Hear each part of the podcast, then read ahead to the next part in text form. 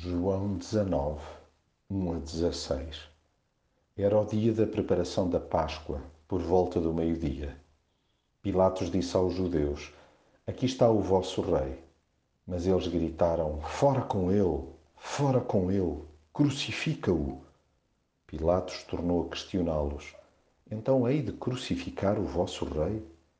Desta vez os chefes dos sacerdotes responderam-lhe: Nós não temos outro rei a não ser o imperador.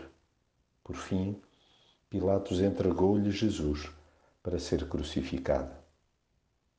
Há quem ceda a pressões externas para não se posicionar face a Jesus. Contudo, a verdadeira tensão dá-se no íntimo de cada um.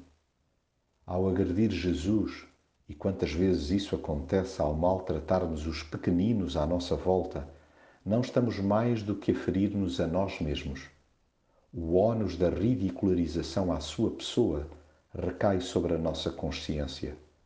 As marcas das bufetadas que lhe damos tornam-se visíveis na nossa alma. Agita-se-nos a consciência, pois no fundo não encontramos nada com que o acusar. A única coisa que se lhe pode atirar em rosto é ter dito ser a cara do Pai. E, na verdade, demonstrou-a em forma de amor perfeito ficando em silêncio perante o churrilho de ódio. Aliás, é a sua paz sobrenatural que intriga tanta gente no decorrer dos séculos, suscitando ainda hoje curiosidade sobre a sua origem. É divina, claro está.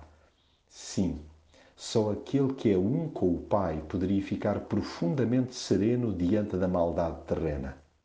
Só mesmo Jesus, para sob terrível tensão, salientar que nenhuma entidade humana teria a autoridade para lhe fazer o que quer que fosse, se Deus não o permitisse.